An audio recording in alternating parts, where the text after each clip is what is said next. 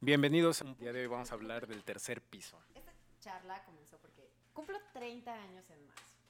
Y la verdad es que todo el año pasado yo me dije a mí misma, "Vo- no voy a ser esa típica que se queja todo el pinche tiempo de que va a cumplir 30 años, ¿no?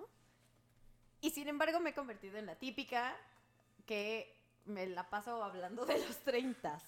Entonces, lo... Por supuesto que El problema es acá, eh, ¿qué es lo que te genera más ansiedad a ti con la idea de voy a cumplir 30? ¿Cuáles son tus mayores, por así decirlo, miedos o, o lo que más, sí, digamos, ansiedad te, te genera ese tema? Mira, la neta no es, no es tanto como miedos, tampoco es el tema de, híjole, no tengo casa, ni novio, ni nada, eh, ni posesiones valiosas. Es más como el tema del, el tema de, como los cambios que he visto en, en como desde mi cuerpo, o sea, de, no manches, tu cuerpo cambia, ¿no? Y el darte Claro. cuenta de eso, o sea, cómo va pasando el tiempo y cómo van pasando los años y de que eh, efectivamente, o sea, no te ves como Jennifer Aniston o Jennifer López, ¿no? Este. Y evidentemente, de pronto empieza a salir este tema de, no manches, o sea, tengo 30, regresé a vivir por la pandemia a casa de la familia, no tengo coche, casa, ni un trabajo de tiempo completo. Entonces güey. sí son temas que te, claro, que te hacen ruido. Sí, a ustedes, ¿no? Totalmente, estoy igualita que tú. Tengo 29 y tengo un pavor a decir ya tengo 30, la verdad. Entonces, pienso aprovechar como este último año en el segundo piso, porque sí te empieza a dar muchísimo la ansiedad. A lo mejor parecerá muy superficial que te des ansiedad por cosas materiales, como tú dices, una casa, un emple- un empleo estable, pero no solo, no solo es eso, ¿no? O sea, son, te pones a pensar mucho como en el futuro o te comparas con la vida de tus padres, ¿no?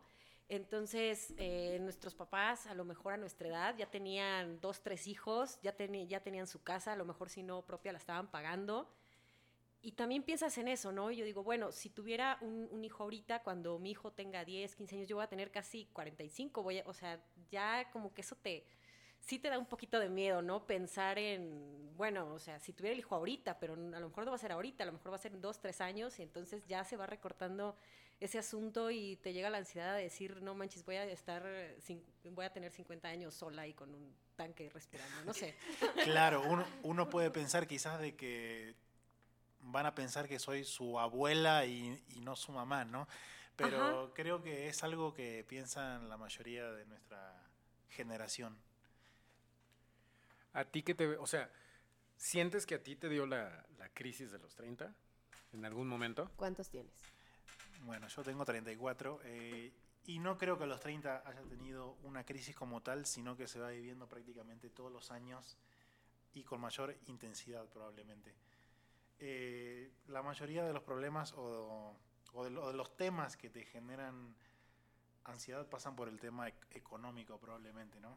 El tema de un trabajo estable, eh, un ingreso estable, un buen ingreso estable, poder justamente adquirir cosas que tus papás, como Lía comentaba, tenían a tu, edad, no sé, el hecho de tener una casa, un carro, eh, hijos, lo que sea, eh, son temas que, que se te presentan y dicen, bueno, yo quizás no estoy preparado para todo eso. Yo quiero, algo, algo que, que se me viene a la cabeza es que nuestros problemas de ahorita, de jóvenes, de que tenemos 30 años y todas estas cosas, de verdad se me hacen como tan absurdos, tan... Yo creo que antes nuestros papás tenían problemas reales, ¿no? Cómo mantener una familia, cómo, cómo crear estabilidad, cómo educar a unos hijos a esta edad, ¿no? Con tan poquita conciencia. Y pues nuestros problemas son como, se me hace como muy banales. Entonces, el día, y siempre recurrimos a nuestros papás para que nos resuelvan la vida, nuestros abuelos, hacia nuestra familia, ¿no? Pero el día de mañana es una realidad que no van a estar y que nosotros no hemos podido crear esa independencia para poder resolver problemas importantes. Entonces, a mí eso es lo que me preocupa, ¿no? Como, ¿y ahora qué hacemos? Sí, pasa que yo creo que no tenemos el expertise, por así decirlo, la experiencia necesaria para decir podemos agarrar el toro por los cuernos, ¿no? O sea, poder nosotros mismos afrontar esos problemas y decir, bueno, estamos preparados para todo esto. Yo creo que la mayoría de nuestra generación no se siente lista para eso. Pero el rollo es a qué problemas crees, o sea, como qué tipo de problemas tenemos en mente, ¿no? O sea, estamos hablando, por ejemplo, ahorita de la crianza de hijos o, o crear una familia eh, o tener estabilidad. Pero creo que eh, muchos de nosotros sí resolvemos otro tipo de problemas en los tipos de trabajos que tenemos, ¿no? Eh, entonces, no sé, siento que de pronto puede ser, no sé si sea una cuestión cultural, ¿no? De, al menos Latinoamérica. A ver, es que, digamos, desde la experiencia, a mí sí, hace unos tres meses, dos, tres meses, sí me entró como el esta crisis, pero en un sentido de que eh, muchas cosas de las que yo había planeado hace, no sé, 10 años, 8 años, 7 años, eh, no se han cumplido como yo las quería, pero porque mi vida dio un vuelco de 180 grados durante ese periodo. Entonces, sí hay como una sí es como natural que en, los seres humanos cada vez que hay un número grande, no sé, los 20, los 30, los 50, hay como este, esta necesidad como de hacer un corte de caja que ni siquiera te das cuenta de cómo lo haces o por qué lo haces, pero sí hay esta, tendencia a hacer un corte de caja de, lo que estás haciendo en tu vida. Entonces, eh, eso por un lado, o sea, de, chale, pues, este, me voy a morir solo, este, no tengo trabajo, ¿qué voy a hacer después de la escuela? Cosas así. Pero por otro, bueno, esa crisis me duró como dos semanas, ¿no? O sea, fue así como que, a ver, tener 30 años es igual que tener 29, pero con dos semanas más no pasa nada. Y todo lo contrario, como que me la he llevado, he aprendido a llevármela como mucho más relax, a centrarme más en mí, en, en, hacer como, en cuidarme y hacer cosas para mí, ¿no? O sea, en, todo sentido. Por otro lado, eh, alguna vez hablaba con mi papá que a él le habría encantado tener como la, la, formación que yo estoy teniendo, ¿no? O sea, porque eh, pasa por una, una onda de que, pues sí, tal vez a su edad pronto tenías que trabajar o tenías que depender eh, de ti mismo antes, o sea, como más pronto. Y, y pues en ese sentido creo que somos más que, creo que más que sufrir como la crisis de los 30, esa es como mi reflexión, más que sufrir la crisis de los 30, yo creo que más bien tendríamos que enfocarnos en, en que todo lo que estamos viviendo es más bien una inversión para tener una mejor vida de la que tal vez tuvieron nuestros padres o nuestros abuelos. Yo creo que se relaciona con lo que decía Fer, por ejemplo. Estamos más preparados para resolver asuntos en otras cuestiones, por ejemplo, más preparados académicamente, laboralmente, pero no en tanto a la, a la vida personal de uno. Creo que son ámbitos, esferas totalmente diferentes. Eh, y creo que antes, como tú decías, se preparaban, mm, digamos, con más antelación o se daban más, más jóvenes, digamos, estas cosas a, a los que se dan ahora. Digo, muchos de mis amigos están, como comentaban antes, teniendo hijos a los 35 años, por ejemplo. Eh, y es algo relativamente natural hoy en día, que quizás no lo era antes, pero justamente se preparaban más, más jóvenes para esas cuestiones y ahora justamente es algo inverso, más, se preparan más laboralmente, académicamente, para desempeñarse más en otros en, otras esferas. Yo quiero preguntarles algo, o sea, yo sé que no estamos, yo sé que no estamos así como tan, que no son los mismos tiempos, que las generaciones son diferentes, que no estamos experimentando las mismas condiciones que nuestros padres, que nuestros abuelos, bueno, pero, pero a mí me, me resulta muy interesante como esta idea de que sí, nos hemos enfocado mucho como en nosotros mismos.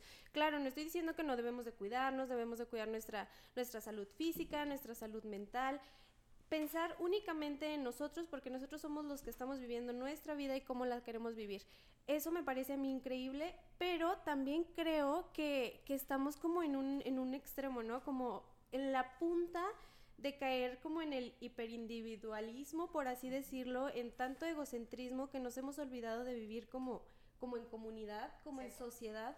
Entonces, a mí eso, eso ahorita me parece, me parece interesante como que estamos cayendo en una tendencia muy egoísta, pero sanamente. O sea, no sé si, si logro explicar la, la Sí, idea. sí, sí, totalmente. Yo, yo creo que somos de alguna manera como víctimas de, de una cultura, una cultura que, que se generó por, por la, la- la bonanza que en dado momento nuestros padres nos dieron, porque nuestros padres desde, desde muy jóvenes y al verse obligados a lo mejor por tener hijos o por otras circunstancias, tuvieron que trabajar muy jóvenes. eh, de alguna forma ellos nos dieron una vida que ellos, ellos no tuvieron, ellos nos dieron oportunidades que ellos eh, por diferentes cuestiones no pudieron tener, entonces a nosotros nos dieron eh, muchas comodidades, eh, eh, oportunidades para, para estudiar, para crecer académicamente, y eso de alguna forma, este, combinado con, con toda esta cultura posmoderna de, del individualismo, como bien decía Elisa, de, concentrarse en, en el placer inmediato, ¿no? En, en- en- la superficialidad, en el consumismo, en, ¿sabes qué? Pues vive la experiencia, ¿no? Este, es mejor vivir la experiencia y entonces a lo mejor muchos eh, preferían a lo mejor este, temas como de viajar o algo en lugar de hacer, no sé, prácticas en un lugar este, de trabajo que los fuera preparando para en cuanto salieran de la escuela tuvieran un trabajo. Entonces, o sea, todo, toda esta cultura, tanto la, la bonanza que nos dieron nuestros padres como esta cultura posmoderna, pues nos tienen ahorita en, por, en, en una especie de vacío, o sea, una especie de limbo, porque podríamos decir, somos más felices que nuestros padres, o sea, a lo mejor nuestros padres nos van a decir, bueno, este, tú tienes muchas cosas que yo no tuve, pero si preguntáramos, ¿se- ¿seremos más felices que ellos? O, o- realmente estamos más vacíos, o sea, porque estamos nosotros buscando otra, otra especie de gratificaciones que no van enfocados a, una familia, a un legado, sino que van enfocados a, tener muchos grados académicos, a tener muchas cosas, este, a las redes sociales, a que te- tengamos, este, que seamos super fit o que tengamos cosas así, ¿no? Entonces, este, creo que sí so- somos víctimas de una cultura, y digo víctimas porque sí es algo que vamos a padecer, y es algo que ahorita estamos como en una especie de negación de que no, estamos bien y va a venir, eh, van a venir tiempos mejores, pero realmente no sé qué tiempos mejores vayan a venir cuando somos una especie de eh, niños grandotes, ¿no? Sí, es cierto. Justo yo les iba a preguntar eso. ¿Ustedes creen que estamos viviendo como una especie de adolescencia alargada? Tardía. Tardía, Tardía. sí, totalmente, totalmente. No, pero no tardía. O sea, vivimos nuestra adolescencia cuando Perpetua. tuvimos que ser adolescentes, pero hoy en día estamos alargando esa agonía. Es que más bien, yo creo que, pues sí, digamos que era otro México, ¿no? O sea, en, Era otro mundo. era otro mundo. O sea, ahora, por angas o mangas, es como una buena época eh, para ser ñoño, por ejemplo. Que, que, o sea, que ser ñoño es seguir teniendo como gustos de, de niño, gustos de adolescente, aunque, aunque tengas la edad que tengas, ¿no? O sea, No, no creo que La- pase por ahí. la, la panacea de los, no sé, de los cómics, de los dinosaurios. O sea, casi todas estas cosas que hace 30 años, si tenías más de 15 y te gustaban, eh, era casi un pecado mortal, ¿no? O sea, eras perseguido. Y, Y hoy en día sigue siendo así, digo. O sea, en menor medida, pero mucha gente sigue pero viendo. mu- muchísima menor Muchas- medida. quizás, quizás se da en menor medida aquí en México que en lo personal, por ejemplo, en Argentina. Allá vas y tienes 30 años y sí, ay, demuestras que eres fan de Star Wars o, o- o que eres geek o algo, te dicen este pobre perdedor, ¿no? Por ejemplo, Eh, que quizás aquí en México eso no se vive. Eh, entonces yo creo que son cuestiones más regionales. Puede ser. ¿Sabes qué? Yo siento, no creo que ahí esté el problema. O sea, yo eh, cuestiono un poquito como esta idea de, de que siempre digamos que las eh, generaciones anteriores son mejores, ¿no? O sea, yo siento que esta nostalgia es un poco, mm, pues, superficial y es no aceptar que nuestros padres o la generación de nuestros abuelos, pues, vivieron tal cual, o una realidad económica, política, social diferente, ¿no? Al final yo creo, y, algo que creo que Elisa tiene razón, es que sí tenemos esta libertad de elegir, ¿no? Que quizá en algún momento nuestros papás no la tenía.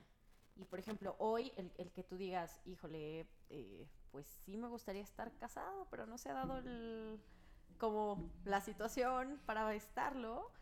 Pues bueno, también es porque tengo la capacidad de elegir con quién casarme, eh, quizá hasta más opciones, ¿no?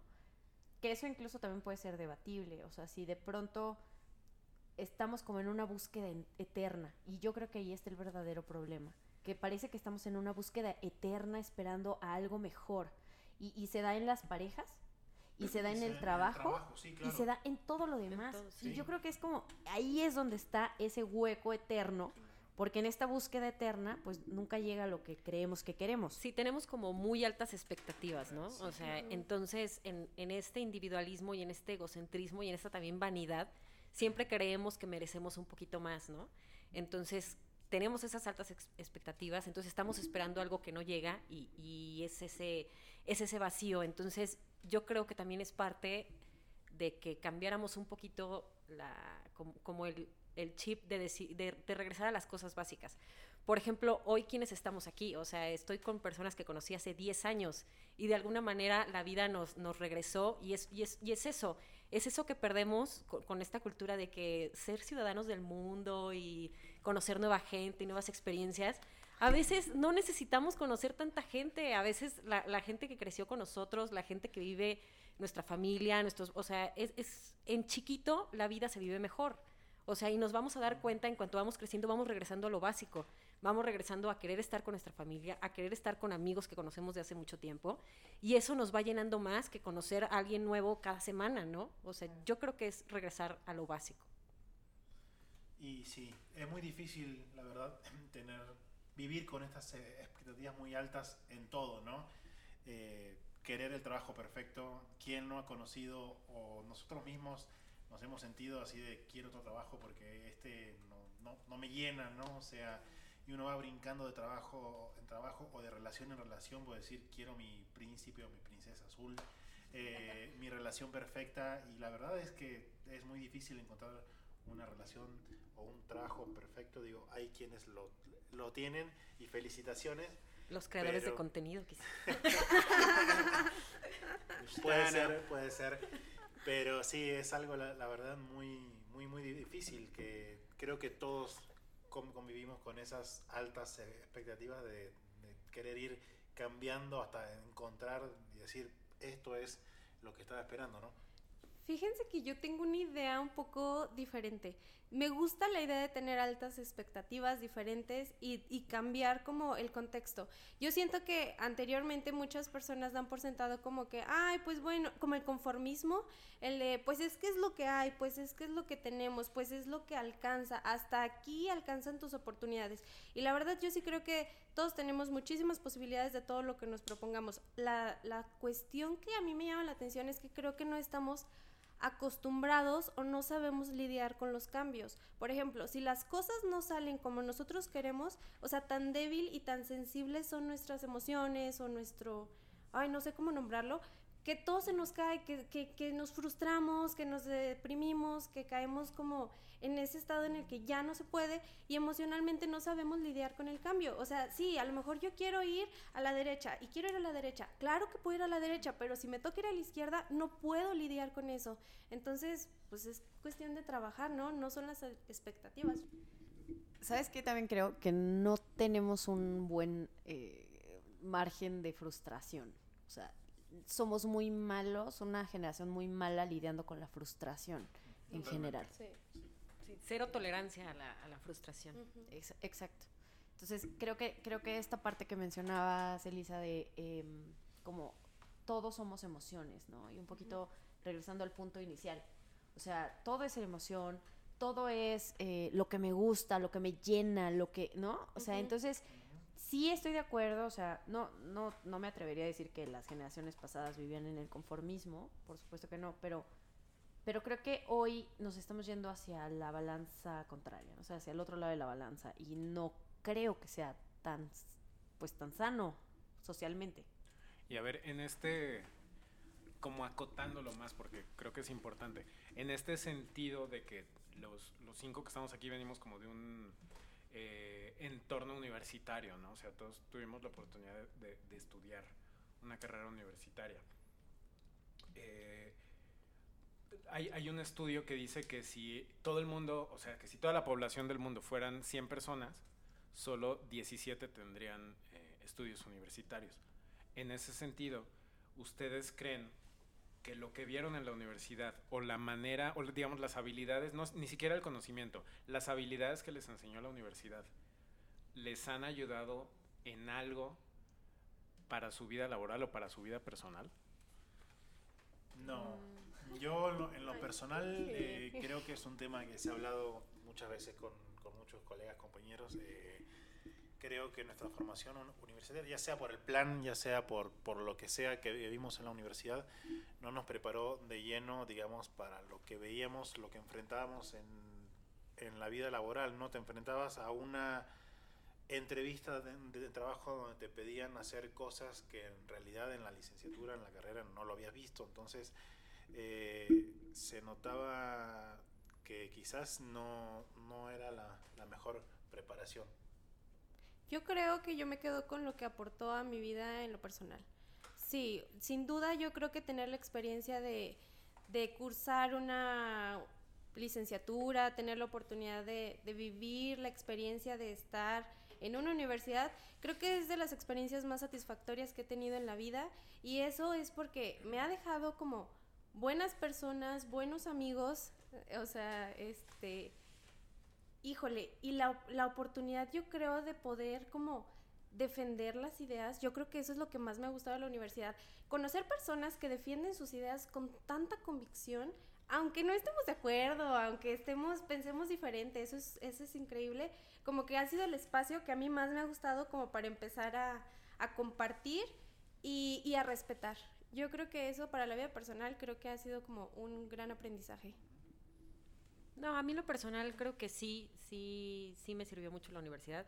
Yo creo que al contrario, creo que no le saqué el jugo que le tuve que haber sacado a, ese espacio, a, tus propios compañeros, a los profesores. O sea, yo creo que yo al contrario, yo no le saqué el jugo que le, que le necesitaba sacar, porque siempre pensaba, como, como, mucho se decía, yo que estudié Derecho, entre la gente decía, no, es que eh, los putazos están afuera, o sea, aquí aprendes poquito, o sea, lo importante está afuera. Entonces yo me, yo me concentraba mucho en lo de afuera y la universidad era como que, pues bueno, ahí me la voy llevando para tener yo mi título, ¿no? Entonces, siento que no le saqué el jugo que le necesitaba sacar. Evidentemente nunca vas a dejar de aprender y, y, a lo mejor en cosas muy básicas sí llegas a una oficina y no sabes ni hacer un pinche oficio. Porque sí, sí claro. pasa, o sea, sí, de, de sí. verdad que te trabas de que, ay, ¿aquí qué le pongo? Es lo que, este, que nos pasó. De verdad, al, al, algo tan estúpido como hacer un oficio te llegas a trabar. Claro. Porque no son... sabías que es un acuse. Ajá, o, o te dicen acuse qué, de qué. ¿Acusada de qué? pero digamos, no pero digamos son cosas, son cosas que se aprenden muy rápido, son cosas muy claro. prácticas claro. que se aprenden rápido, pero digamos, cosas más profundas no las vas a tener de otro lado más que en la universidad. Claro. Entonces creo que sí, independientemente que en muchas carreras haya mucho que ir transformando, ir agregando, ir mejorando, creo que pues sí, la universidad es, es, es una experiencia súper padre, como dice Lisa, más allá de lo que puedas aprender académicamente, es eh, emocionalmente lo que te aporta una, una, universidad. Entonces creo que si están estudiando, sáquenle mucho, mucho jugo a, a, su carrera, a sus maestros, a sus compañeros, porque de verdad en un futuro lo van a usar. Claro, y es lo que digo, sin irnos del tema, es lo que se está discutiendo hoy, ¿no? Que lo que uno aprende en las escuelas, en las universidades, es mucho más del contenido, ¿no?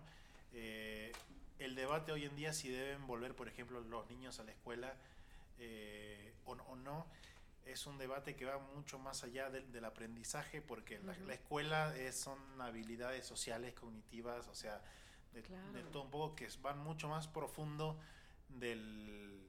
Del material. De lo que aprendes, ¿no? claro, o sea, del, del, del, del programa. Del programa. Uh -huh. Claro. Sí, totalmente, o sea, necesitan yo, por ejemplo, le platicaba a Pedrito hace días que tenía ganas de meterme una maestría, pero me puse a pensar en una maestría en línea y dije, qué pinche hueva.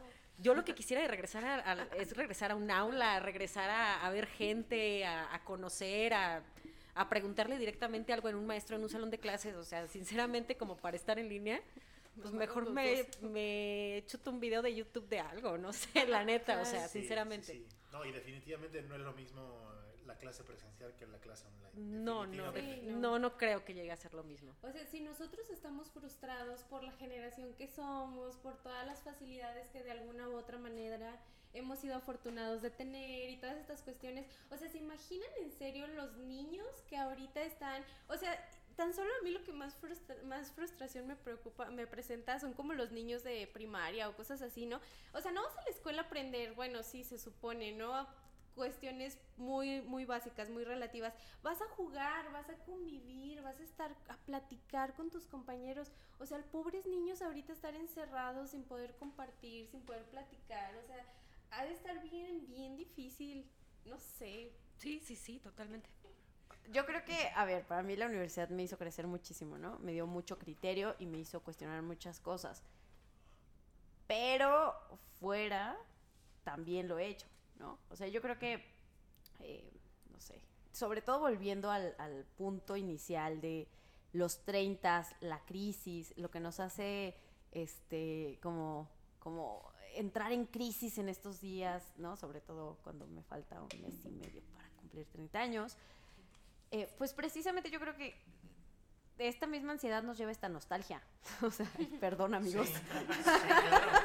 siento decírselos, Sí, pero creo que sí. O sea, creo que de pronto romantizamos demasiado y olvidamos las cosas malas que también pasamos en esas épocas, ¿no? O sea, yo creo que fue mi época de más inestabilidad, la verdad. Eh, y, y yo aquí creo He tenido que... peores. Elise y yo hemos tenido peores. Pero Lisa, sí.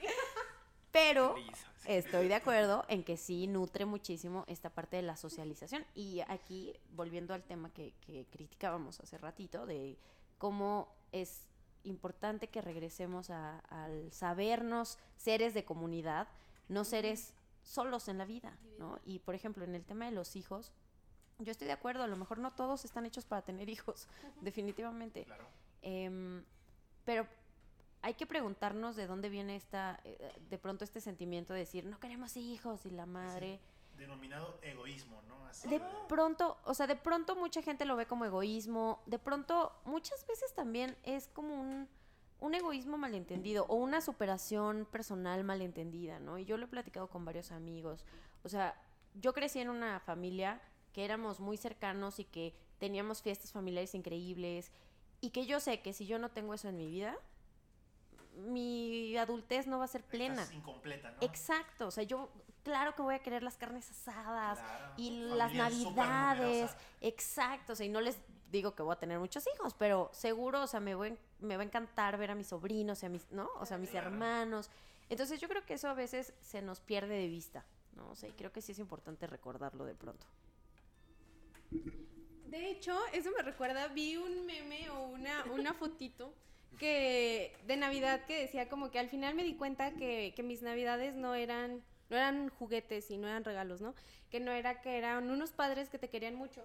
Pero la verdad es que yo creo que, bueno, al menos en mi experiencia muy, muy particular, las posadas, las Navidades eran increíbles precisamente por eso que comentabas. Hay porque había muchísima gente, o sea, la magia no eran los regalos, la magia eran los dulces, los primos, el compartir con tanta gente era increíble. Entonces, ahorita nosotros tenemos una tendencia en la que, pues, igual en la foto, en el arbolito, con la pareja y con el perro, ya es todo, ¿no? O sea, estamos realizados, estamos súper bien y pues ya, ¿no? O sea, no tenemos como esa intención de que, ay, el día de mañana tener muchos hijos y hacer como, como esta misma como esta misma intención que antes se tenía, ¿no? Como mientras más mejor, y no sé, no tengo, no tengo idea, pero me Bueno, pareció Eli to- interesante. Eli tocó un tema súper importante.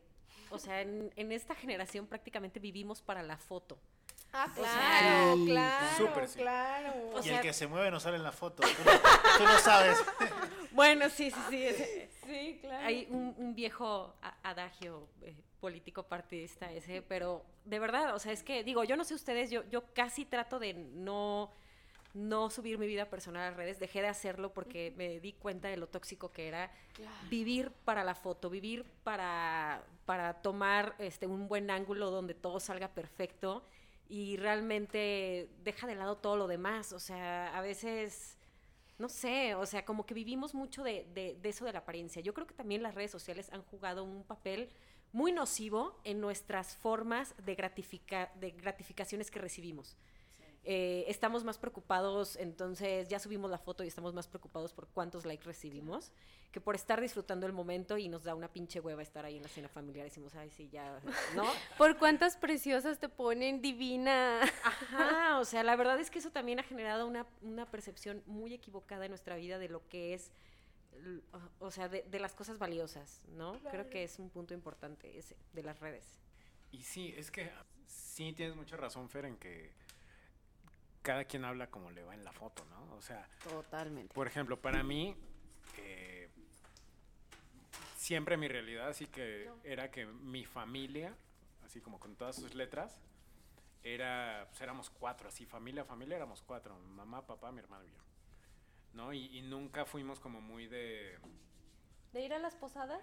Sí, de, de ir a, a reuniones familiares, así como masivas. O que Del gran de evento. la prima y Reuniones así. súper masivas. Sí, que no. los 15 años y así. Exacto, nu- nunca fuimos como muy eh, adeptos de esas celebraciones.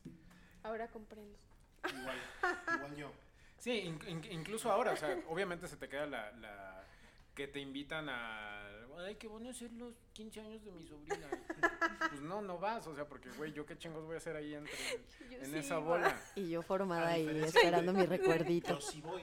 Ajá. Yo me siento muy identificada con Pedrito. No Yo te también juzgamos. tengo sus, sus mismas y escasas habilidades sociales. Las comparto Porque- con él, así que me siento muy identificada. Porque simplemente, o sea, hay, hay a quien sí le interesa como el, el, El videito que te mandé en la semana de... ¿El de- chisme? Del chisme, que era una... Señora. Una, una señora, es más que creo que podemos ponerlo. La chisma. O sea, a mí lo que me preocupa es que Pedrito pensó en mí como la primera persona para mandarle este video. Eso es lo O sea, verdaderamente considera trágico. Preocupante. para, para esos temas. Sí, eres- una eres- referencia. Eres importante en mi Claro. vida, obviamente. Una referencia en estos temas. Una, un, todo una, este... Si nos esperan un segundito aquí, Pedro nos está. Luisito comunista, perdón. Luisito. Nos está consiguiendo. el- Luisito el video en comunista. vivo y en directo. encanta vivir del chisme, me dicen la metiche. ¿Te gusta? Sí. ¿Por qué le gusta, señor? Este, porque vivo sola y entonces pues en algo me tengo que entretener, ¿verdad? A- a Pues me sí, a huevo. Entonces, hay, hay, hay gente que le fascina la chisma. ¿No? O sea, y, y digo, Es que a quién no le puede gustar. Ah, la- exacto. La, la Ah, chisma? claro. Con- con- bueno, la moderación, chisma, la chisma, aquí en uy. Guanajuato es un clásico. A ver, Tiene que encantar. pues, ¿A quién no le puede gustar? ¿A, a quién no le gusta que, que lleguen y le digan, güey, ¿no te enteraste? O sea, es, Van a hacer un podcast, Kailes. es algo hermoso. Igual y te Ah, invitan. hola, sí. A ver, yo también, ahorita Nos que, con que la Pedro dijo de, bueno, han hecho amigos últimamente y así, bueno, quizás sí los podamos hacer. Eh, no lo niego, sí, pero... no, no digo que no se pueda. claro. No digo que no se pueda, ajá. Pero a ver, no, no sabemos si en 10 años a esos amigos que conocimos ahorita nos los vamos a encontrar en un lugar y va a ser como si nunca los hubiéramos dejado de ver, como nosotros, ¿saben? O sea, es, creo que es diferente Pero- las amistades que haces en cierta etapa de tu vida. Pero más que etapas de, de tu vida, yo creo que son entornos. Porque yo creo que, por ejemplo, es mucho más fácil hacer un amigo en la universidad que hacerlo en la fila de un súper, ¿no? Por ejemplo, Cierto. salvando la- las distancias. No creo que tenga que ver tanto con la edad, sino con el entorno. Es una persona con la que compartes cuatro o cinco años por lo menos, eh, con intereses afine- eh, afines, comunes.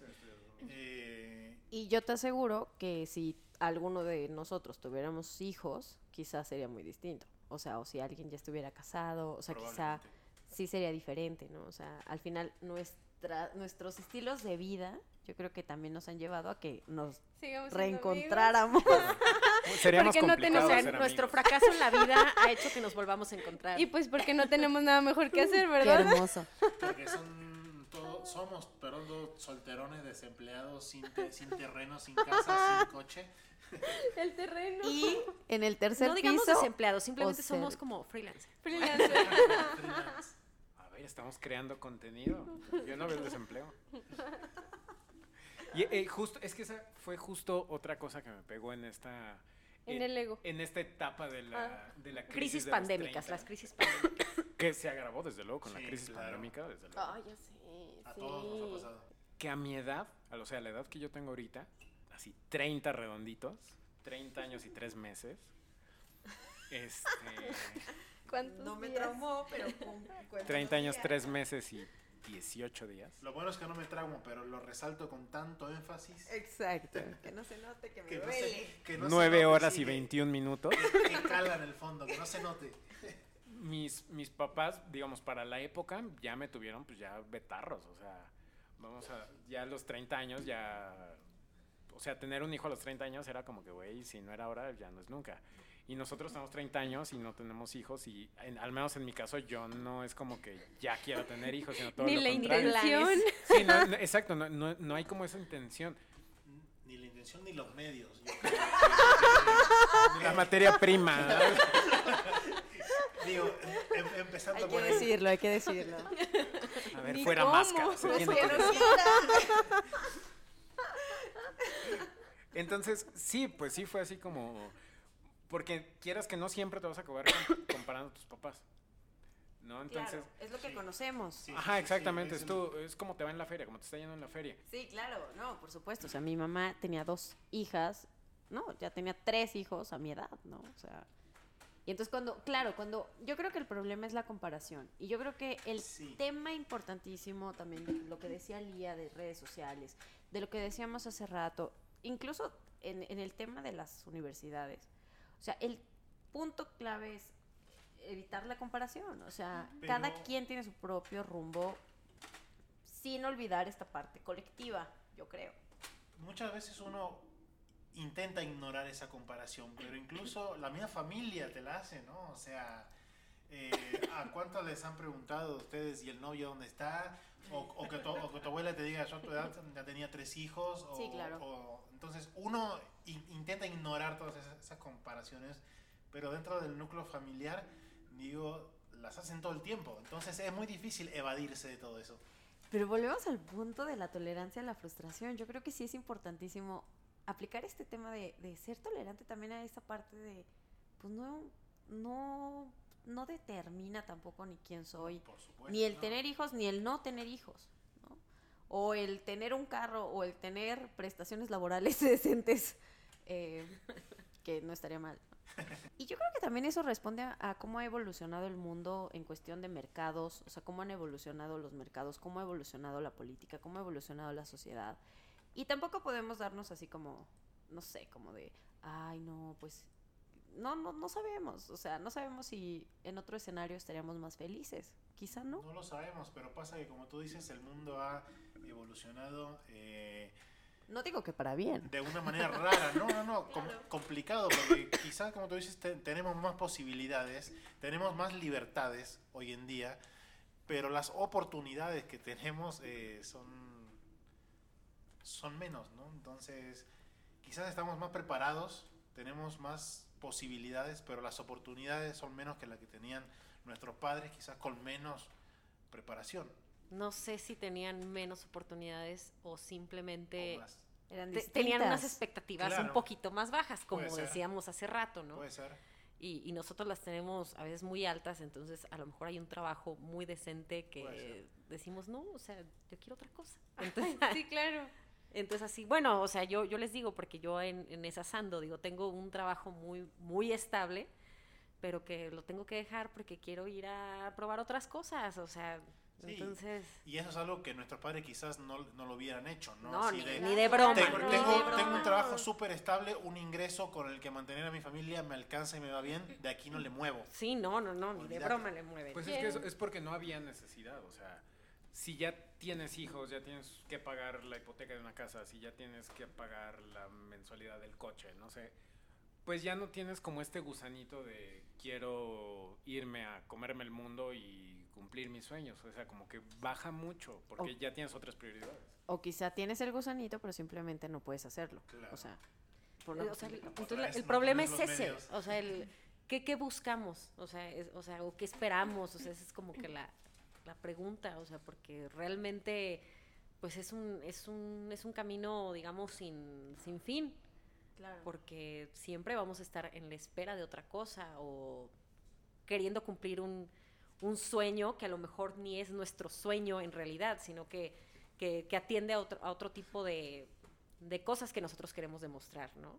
A veces queremos demostrarle tanto a nuestra propia familia o a la sociedad o a la gente que nos desenfocamos de realmente si es lo que necesito o es lo que me hace feliz. Es que yo creo que ahí está el punto clave. O sea, no nos va a hacer feliz lo mismo a todos y no tiene por qué y está bien. Y yo creo que, digo, algo que han luchado mucha gente antes que nosotros ha sido eso, ¿no? O sea, tener esta libertad de poder decidir. Y creo que está bien, pero creo que también se nos ha vendido esta idea de que todo lo que hicieron nuestros padres es igual a infelicidad, frustración, ¿no? O sea, como esta, esta idea de los hijos, esta, Sí, sí. idea, esta idea de, de añorar este, las carnes asadas. O sea, si ustedes me preguntan, para mí eso es como, wow, me encantaría, ¿no? O sea, me encantaría empezarlo no en un periodo tan lejano que ya no pueda disfrutarlo tanto, ¿no? Entonces, creo que sí vale la pena hacer como un ejercicio eh, pues crítico y de interiorización, de decir, bueno, realmente qué es lo que, eh, no solo a mis 30, sino cómo me veo a mis 40 y cómo estoy construyendo esa vida de aquí a los próximos 10 años, ¿no? Sí, y digamos, te puedo hablar de las dos partes, como, güey, yo me encantaría tener una familia, me encantaría tener, este, o sea, ya estar casado, ya tener un trabajo estable y así. Y por el otro lado, la postura del haber dicho, voy a mandar a la mierda todo porque quiero cumplir mis sueños. Entonces, si me preguntas cuál fue la decisión, o sea, si tomé la decisión correcta al decir, verga todo, yo te diría que sí. Sí, súper sí, lo volvería a hacer mil veces más. De, de dejar como la carrera que yo había estudiado para estudiar otra cosa y dedicarme de lleno ya a esa cosa, aunque luego me haya reencontrado con mis amigos y me regresaron al camino del mal. Pues sí, no hay una respuesta correcta, pero al menos para mí la respuesta correcta sí es, güey, siempre ve a perseguir tus sueños, ya sea irte a viajar por el mundo y ser youtuber, o este, Creador de contenido. creador de contenido, perdón. o de plano tener familia. Si es tu sueño tener familia, bueno, pues tenlo, pero eh, hazte responsable. O sea, no es como que en, que en cualquier decisión que tomes te hagas responsable. Mucha gente, pues no sé, mayor de 50, una cosa así, 40, 50, siempre eh, he escuchado así como que, ay, a mí me hubiera gustado estudiar lo que tú estudiaste, o a mí me hubiera gustado tener las oportunidades que tú te- tuviste. Pero, güey, no es porque, una, puede ser que no las hayas buscado, y dos, puede ser que no las hayas tenido porque, pues, tu vida estaba en otra parte. Claro, es que es muy fácil responsabilizar a la vida, al mundo, a mis padres, al trabajo, a la fregada, de tener la vida que, que tengo, cuando al final del día todo es responsabilidad nuestra. Yo no creo tanto en la idea de que las oportunidades no existan, sino que, o sea, de verdad sí creo que las oportunidades se crean. Hay que trabajar, hay que buscar, hay que tener la, la energía, la iniciativa, la inteligencia para poder crear estrategias y que nos lleguen y llegar a conseguir lo que queremos. Pero estamos como tan acostumbrados a quejarnos de la vida, a quejarnos de las circunstancias, a quejarnos de que es lo que nos toca, que no nos esforzamos mucho. O sea, de verdad yo sí creo mucho que en una, en una etapa de, de conformismo, de que pues es que es lo que hay, es que es lo que tengo, me parece absurdo. Creo que estás olvidando un punto muy importante que es la brecha de inequidad que hay dentro de la sociedad, digo. Es, puede ser muy fácil, quizás no, es que está en tú mismo crear tus oportunidades, digo. Pero Vibra alto y llegar a todo. Claro, pero no sé el porcentaje, la verdad. Decrétalo. Si Pedro, si Pedro me puedes, no, no sé si Pedro me puedes buscar el, el dato, pero la cantidad de personas que tienen acceso a, a educación y la cantidad que no, claro. por ejemplo, es es una brecha muy alta. Entonces decir, no, es que el que no, tiene oportunidad no, no la ha buscado. No creo que vaya tanto por ahí tampoco, digo, porque hay, hay muchas personas que ni siquiera tienen la oportunidad de tener una educación básica, por así decirlo. Pero mira, creo que quizá muchos de los que están escuchando esto o nosotros mismos conocemos a alguien que tuvo la oportunidad y la dejó pasar. Ah, sí, puede ser. Entonces, yo sería cuidadosa también con ese argumento. Puede ser. O sea, yo sería como cuidadosa con ambos. Con los dos, ambos claro, claro, extremos. son Sí. extremos. O sea, yo creo, yo no creo que todo sea culpa de la estructura, del gobierno, de la política, de la economía, de los opresores. O sea, yo sí soy una convencida de que tus decisiones individuales importan Claro. y que nosotros también sí somos eh, resultado de nuestras circunstancias, pero también somos resultado de nuestras propias decisiones. Y eso tampoco, o sea, no podemos eh, echarle la culpa a alguien más, como tú mencionabas, claro. pero tampoco podemos asegurar Ser indiferentes. o ser indiferentes a las realidades sociales que pues eh, inevitablemente son in- pues desiguales, ¿no? Coincido, coincido plen- plenamente Claro. contigo que debe ubicarse en, en- en el medio, digamos. Sí, yo- Claro, yo no, yo, perdón, yo solo no quiero ser, este, no soy indiferente a la realidad social, económica y estructural que tenemos en todos lados, ¿no? O sea, eso es una realidad a la que no podemos ser indiferentes. Yo sé que el, la libertad de oportunidades que tenemos como personas no son iguales en todos los lugares, ni en todas las condiciones, ni siquiera hasta la edad influye para las oportunidades y para las, las condiciones que tenemos como personas.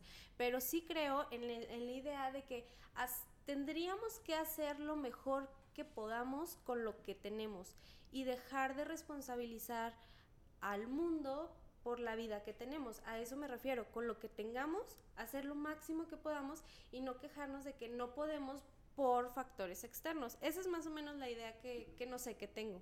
Sí, no, no, yo coincido totalmente con Elisa. Digo, al menos nosotros, no cabría como ni la opción de victimizarse, aunque también yo creo que hay que tener mucho cuidado con el discurso eche, echeleganista de, ay, mientras tú quieras puedes lograr lo que Claro, quieras. o Claro, sea, Eh, claro. No, e- no existe eso. Yo o solo sea, el infinito y más allá y no tengo sí, ni para no, comer. no, O la sea, verdad es que eh, sí, lo que sí, que en México hay un tema muy profundo, es el influyentismo y el amiguismo. Ah, sí, O sea, si no tienes las relaciones y los conectes necesarios, vales madre y eso es una realidad. sí, Y nos sí. damos cuenta que ya ni siquiera es un tema, te digo, ni de color, ni de sexo, No, ni de clase social. Simplemente, si tienes los sí. conectes correctos, va a haber gente que con muy poca capacidad que llega a muchas cosas. Creo que todos Entonces a nosotros nos toca esforzarnos el doble. Entonces, Exacto. esa es la cosa, que, que a lo mejor a nosotros que no tenemos un conecte muy importante, una palanca, un, un- amigo, un- eh, familias con mucho dinero, pues le tenemos que echar el triple de ganas que a lo mejor le echaría otra persona. Y, y- y tenemos que ser muy disciplinados y tenemos que, digamos, o sea, trabajar mucho más y por supuesto no, no agarrar un victimismo, porque el victimismo no se sale. O sea, y de culpar a otros no se sale, pero sí hay que estar muy conscientes que no toda la gente exitosa que, entre comillas, podamos ver, realmente es porque se han esforzado. O sea, en, en nuestro país al menos, pues no es cierto. O sea, vemos a mucha gente que está ahí porque tuvo la relación correcta.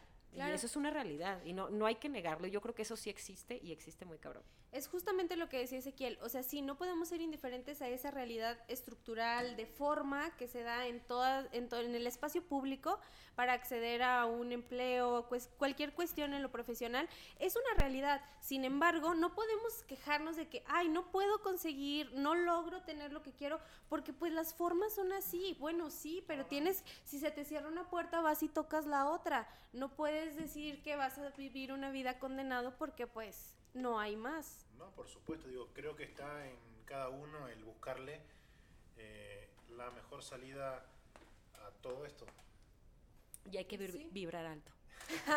Creo que nos, Siempre, creo siempre. Que nos un poquito del tema del, de- del tercer decreten, piso, pero decreten, vibren alto y todo les llegará tarde o temprano.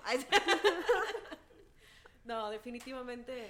No, todo, funciona todo es muy respetable. La verdad que yo, yo sí creo que lo que les haga bien a cada uno, pues se respeta, ¿no? O sea, si a mí no me hace mal, pues cada quien que piense lo que quiera. Pero, mientras eso, o sea, dijiste... Pero somos libres de juzgar al, otro también, o sea. Pero, pero lamentablemente dijiste un punto muy interesante, el influyentismo, o sea, el cómo yo no puedo tener como un carácter demasiado fuerte o sólido, que cualquier tendencia me hace flaquear y me hace convertirme en algo que a lo mejor y no quiero y solo soy como uno más de la manada, no sé, eso me hace me hace mucho ruido todas las tendencias y todas las cosas que de verdad como son como tan sin fondo, tan vacías, tan tan repetitivas. Y también, digamos, para reforzar un poco esta como idea de, de identidad, digamos, me parece que estas crisis de los 30 años, estas famosas crisis de la edad, pasan más bien por una crisis de identidad. En ese sentido, quisiera preguntarles, socialmente, ¿ustedes se sienten identificados o adscritos a alguna eh, tribu social? Híjole. ¿Qué, qué entiendes por tribu social? Un grupo de personas con intereses afines, no sé, los, ¿Ejemplos? Los metaleros, los reggaetoneros, los Los fitness, godines, los godines, los mirreyes, los mirreyes, los, Los nacos, chairos. los fresas, los chairos. los white scans. Obviamente se pueden empalmar, Sí, quede claro. por supuesto. ¿Qué te digo? pero ¿se sienten identificados con alguno de estos? Mira, la única que, que se emocionó con la pregunta y que dijo sí fue Elisa. Entonces, Te escuchamos. Bueno, Elisita pa- sí, sí, sí, pero me, me dejé, me esperé porque dije, híjole, quién sabe qué entiende por... Híjole, por ¿sabrá qué tribu. digo? Claro, por, Y, por eso pregunto mejor. sí, no, aclaremos, ajá, y yo dije, no, deja que, que termine de...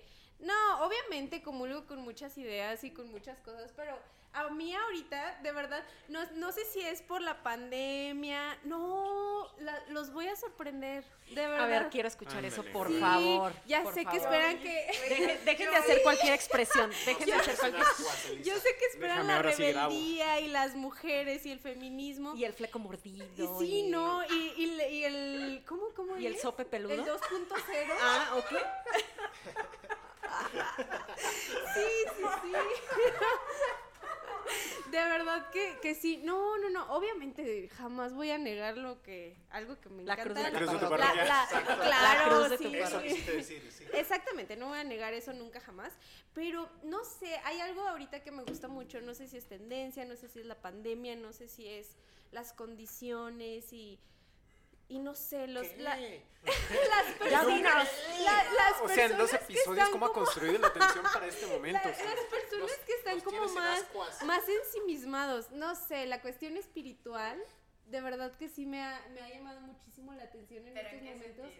O sea, zen, En- espiritual, Sí, yogi. claro, en el... Es que se va a escuchar muy payaso. Oh, Dilo, En aquí el- no hay en respuestas en el- incorrectas. En el despertar de la conciencia. El despertar Explícanos de la conciencia, como empezar a ver y a vivir de una manera consciente. O sea, como po- detenernos y ser conscientes de lo que estamos viviendo, de lo que estamos transmitiendo, de lo que estamos recibiendo y dando a los demás, ¿no? O sea, como vivir el día a día de una manera en la que tú dices, bueno, ok, esto es bien pa- bueno para mí y esto hace bien a los demás. Entonces, así me gusta vivir y voy día a día y estoy tranquila y voy alimentando como más mi espíritu. Sí, a lo mejor es algo muy chistoso, pero sí, eso me gusta. a ver, pero en concreto, ¿cómo se ve este despertar de la conciencia para ti? Porque yo te puedo decir, yo tuve este mismo despertar espiritual en la, en la pandemia, pero para mí ha sido todo un tema de desaprender eh, muchas ideologías que yo asumí como ciertas y al contrario, o sea, creo que me volví más mocha y católica, pues. Bueno, No. es que ahí yo tengo un Te- asunto. Pero a ver, ¿en qué tribu, en tribu urbana te encuentras? En ninguna, en el universo, o sea, Yo- en la... ¿En los yogis? No, sí, o sea, es que la verdad, por ejemplo, a mí me ser. gusta la idea de que muchas personas se han identificado precisamente más con eso, con algún tipo de religión, Esto, pero va encaminado a lo mismo. esto es una buena pregunta, por ejemplo. El hecho de que cada quien durante la pandemia ha tenido su propio despertar de la conciencia. Claro.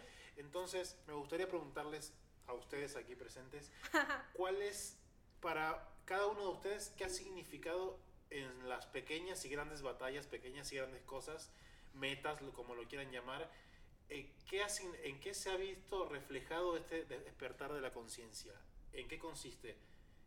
A ver, El- Elisa, si nos puedes platicar un poquito, vamos a ir revisando un poco Sí, todos. bueno, no sé, a mí, a mí lo que yo podría decir es que anteriormente no me había detenido a pensar en cómo estaba viviendo mi vida. Simplemente hacía las cosas porque tenía que hacerlas, porque esas eran mis expectativas, porque esas eran las cosas que tenía que hacer para lograr conseguir lo que quería llegar a conseguir. Y ahorita la verdad es que me he detenido a preguntarme como, a ver, realmente qué es lo que quieres.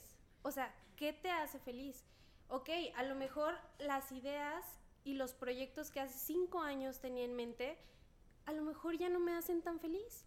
A lo mejor mis ideas han cambiado, mi Claro. contexto ha cambiado, Supongo que de mis eso se trata relaciones, el- claro. El despertar de la conciencia, Sí, ¿no? Claro. sí, sí, y poder decir, bueno, estas son mis ideas o son creencias que he adoptado de mi entorno. Entonces he podido aprender como a decir, ah, bueno, voy quitando, voy quitando las cosas que no me corresponden y me voy quedando únicamente con lo que sí es mío. Entonces, eso es lo que me gusta. Y también no me gusta ponerle nombre a las cosas. No me gusta etique- las etiquetas. Bueno, pero en este caso te estoy preguntando justamente por las etiquetas. ¿Cuáles son las pequeñas y grandes cosas que tú identificas en este despertar de la conciencia, est- este cambio? Es que no, no, no, no agarro la idea. ¿Qué, qué, qué te refieres? O sea, como qué, qué, qué cosas. ¿Como cuestiones muy particulares? Sí, cuestiones particulares, pequeñas y grandes cosas que, que hayas visto que, que hayan cambiado en ti durante este de- despertar, por así decirlo. Simplemente cada día disfruto lo que hago. No me cuestiono tanto. Bueno, es, es un principio. Solo por hoy, así literal, el solo por hoy hago lo que quiero. Así, ¿no? Me parece muy bien. Fer, tu despertar tu- de, de la conciencia durante la pandemia, ¿en qué consistió, por ejemplo? Creo que todos hemos tenido estos ep- episodios. Yo, yo puedo agregar, puede, puedes como el por qué te consideras que te, ha- o sea, como que te pegaste más a la idea de la, de la religión, el, que, el comentario que dijiste como que, ah, yo sentí que me hice más mocha. Eso me resulta interesante. Porque sí me volví bien mocha. Ajá. Eh, ¿Por qué? A ¿Por ver, qué? Ajá. no les puedo decir por qué, porque fueron muchas cosas, pero creo que reencontré mi fe y afortunadamente me encontré con personas críticas que me hicieron, eh, digamos, como cuestionar no solamente mi entorno, sino como el decir, bueno, ¿qué entendías tú por ser católica? Claro, más que el por qué, creo que es interesante las consecuencias de este despertar. O sea, di ya, sal del closet. No, a ver, o sea, sí, no, sí no. fue como.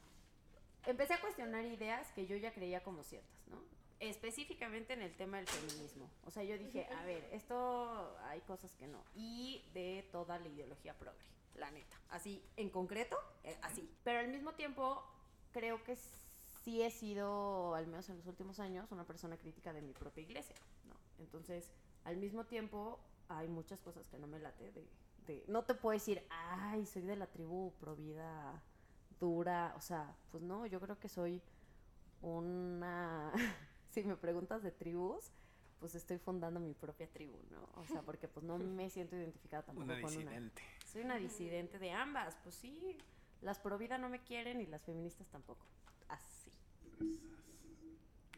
Muy interesante. Lía, ¿nos quieres platicar tu Mm, Despertar de la conciencia. en pandemia? Bueno, yo creo que mi despertar fue más eh, regresar a lo básico.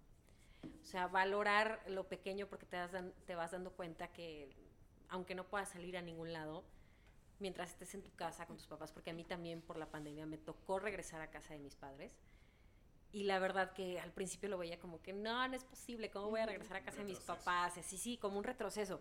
Pero la verdad es que lo he disfrutado bastante, o sea, estar con ellos después de algunos años, la verdad que ha sido maravilloso. Te vas dando cuenta que no necesitas muchas cosas, o sea, no necesitas ir al antro, salir aquí, allá. O sea, la verdad estando ahí con ellos, tranquilo, o sea, te das dando cuenta que la- las cosas valiosas siempre las has tenido, ¿no? Entonces, eso por un lado. Por otro lado, eh, en lo personal, eh, a mí no me tocó como esa parte espiritual religiosa, pero lo que sí me pasó es que admiro muchísimo, por ejemplo, el valor y la fortaleza que tienen mis papás. O sea, porque mi hermano y yo, bueno, yo no tanto, la neta, yo soy como que medio, ah, no me da tanto miedo este pedo. Pero, por ejemplo, mi hermano, que, que es un año más chico que yo, o sea, está muerto de miedo. O sea, ese no sale ni a la tienda porque dice que se va a morir de COVID. Pero bueno, y mis papás yo los veo tan quitados de la pena, tan tranquilos, tan felices, porque pues ellos en su religión están muy felices, muy tranquilos con Dios y tienen mucha fe, tienen mucha esperanza. Y eso los hace estar tranquilos, estar felices y dicen, bueno, si nos toca, pues nos va a tocar, hija. Entonces, no he tenido yo esa forma de llegar a esa espiritualidad, pero al menos sí la envidio y la admiro de decir, híjole, qué, qué, qué tranquilidad, qué, qué, que, que- que irradian ellos, yo la quisiera tener, ¿no? Entonces te da como que esa espinita de yo quisiera tener esa paz que tienen ellos. Y, y la verdad es que siendo nosotros tan jóvenes que a lo mejor si nos da algo, pues no, no, no va a pasar a mayores. Y que estamos muertos de miedo. O sea, entonces eh, eso como que de alguna manera me hace como que pensar que, que hay cosas más valiosas de lo que creemos. Y de alguna manera ese es como que, digamos, mi despertar este, está en proceso. O sea, no te podría decir que, que ya desperté en la conciencia, sino que está en proceso. en valorar y admirar ciertas cosas y de pensar que hay cosas más valiosas que a lo mejor yo debería de experimentar porque te dan mucho más esta- estabilidad emocional, más tranquilidad, más paz y todo eso. Entonces, lo vi mucho con mis papás y ellos tienen muchísima paz, muchísima tranquilidad y no tienen miedo de absolutamente nada. Fíjate que yo sí sentí un despertar de la conciencia, aunque no, me, no soy muy fan del término, pero pues algún nombre tiene que tener. Yo le llamaría dejar de hacerse pendejo. Porque así, así lo dicta mi, Bueno, mi sí. propia experiencia. Es que no pasa, bueno, quieres... No, o sea, por ahí. Yo empecé el, el 2020 viviendo solo, eh, así más abocado, así como que, eh, vamos a la fiesta, eh, Roma, Condesa, eh". pero conforme empezó el año, bueno, empecé a hacer ejercicio y conforme te vas dando cuenta de que tal vez no estás aprovechando el tiempo, no que no lo estés aprovechando, que tal vez lo estás desperdiciando en, en cosas que a la larga no te van a redituar tanto. Y, y no hablo en, en materia económica, sino en materia como personal, espiritual, si quieres, aunque no soy, soy, Que no suma. soy cero, exacto, que no suma. Pues sí, como que ahí empezó como este viaje del, del despertar de la conciencia. Y justo cuando vino la pandemia, siempre he sido así como súper vecindero, ¿no? De que diario salgo a algún lugar diferente con alguien diferente, porque siempre estoy así como que... Entonces, algo que tiene el, ejercicio, o sea, cuando tú estás ya sea en el gimnasio o estudiando un instrumento o estudiando algún texto o escribiendo un artículo, no sé, algo, una, una actividad que hace que estés como tú solo, valiéndote de ti mismo, poniéndote objetivos tú solo, teniendo resultados por ti mismo, o sea, valiéndote de ti mismo, creo que te cambia mucho la perspectiva de qué haces, por qué lo haces y, y cómo lo haces, ¿no?